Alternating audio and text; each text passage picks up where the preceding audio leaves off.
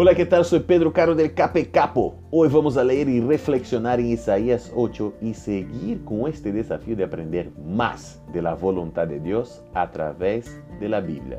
Preste atención a lo que dice el versículo 20. Dice, yo les digo, aténganse a la ley y al testimonio.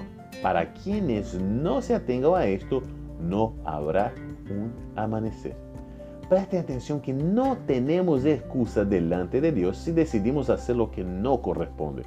Peor todavía, si sabemos de manera clara lo que es lo correcto.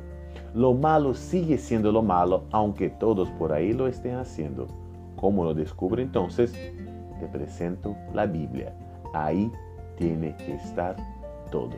Que tengas un lindo día y que Dios te bendiga muchísimo. Chao, chao, chao, chao.